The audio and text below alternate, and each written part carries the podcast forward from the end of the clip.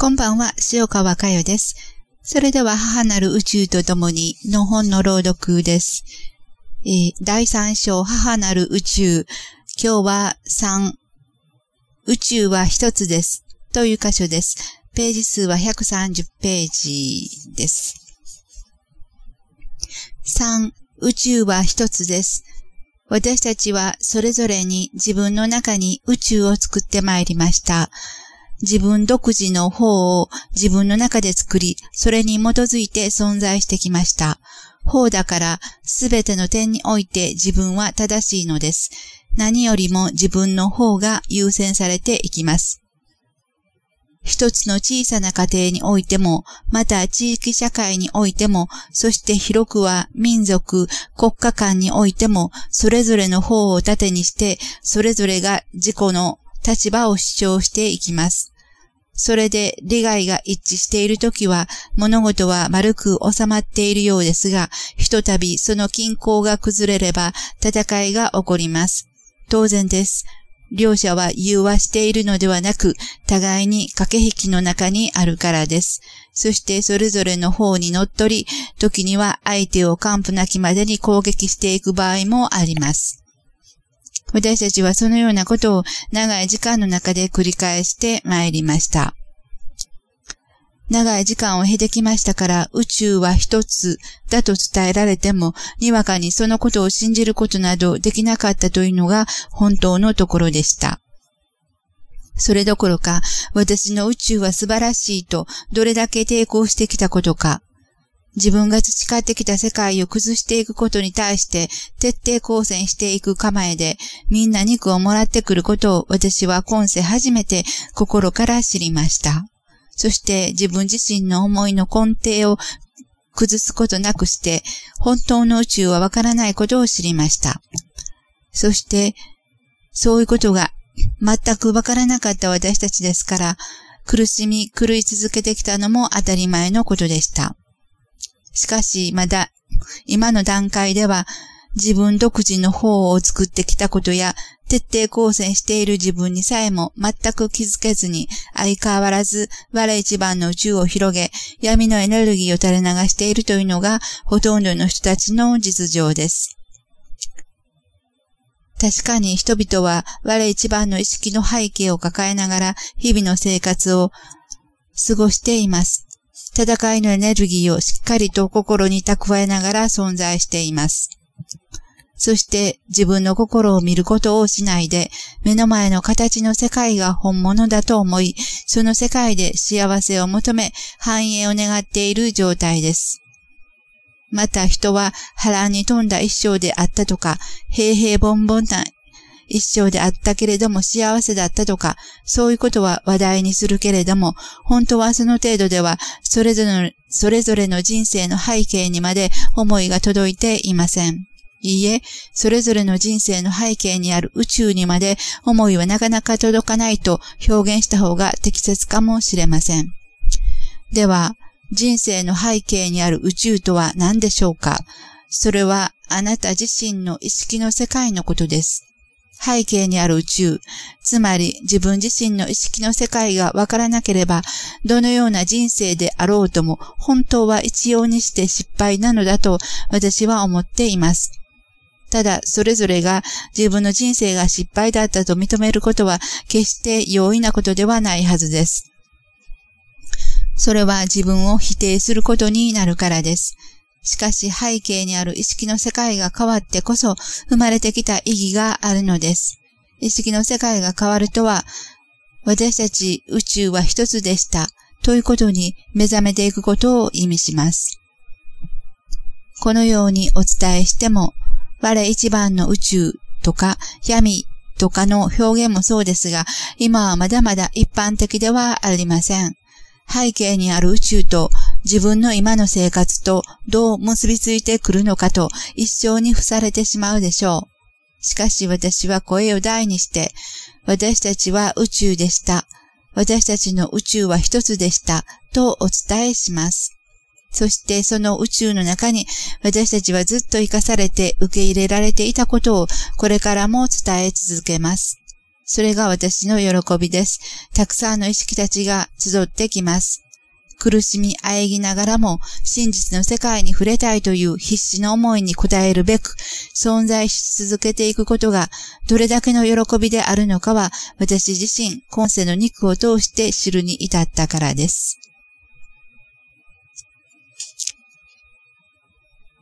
宇宙は一つ、この宇宙というのは母なる宇宙です。それぞれが我一番の思いで作り続けてきた宇宙とは違います。えー、それぞれの我一番の宇宙はそれぞれです。たくさんあるように見えます。見えるけれども、それは、えー、実は現実のものではない、実在しない、えー、影、幻の世界だったんですね。それが、えー、肉を本物とする心、意識の世界では、えー、全くそう思えなかった。そんなことを絶対に信じられなかったです。現実のものとしてしっかりとそれぞれの心の中に、えー、培ってきた我一番の宇宙、我こそ素晴らしい自分の方があります。えー、その方に基づいて、え存在していくこと、そのことしか私たちの中にはありませんでした。だから私たちの歴史は戦い、戦い、戦いの歴史でした。本当に戦って戦い抜いて、えー、その中で、えー、本当に狂い続けてきたんだということ、今も戦い続けていること、瞑想で、えー、その戦いのエネルギーをしっかりと感じてみてください。それでは、えー、今日も共に瞑想をさせていただきます。軽く目を閉じてください。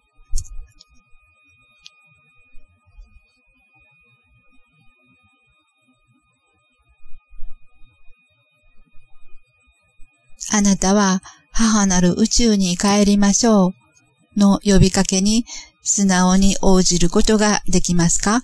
それとも、我一番の宇宙、その中で小さく小さく固まっていくことを続けますか？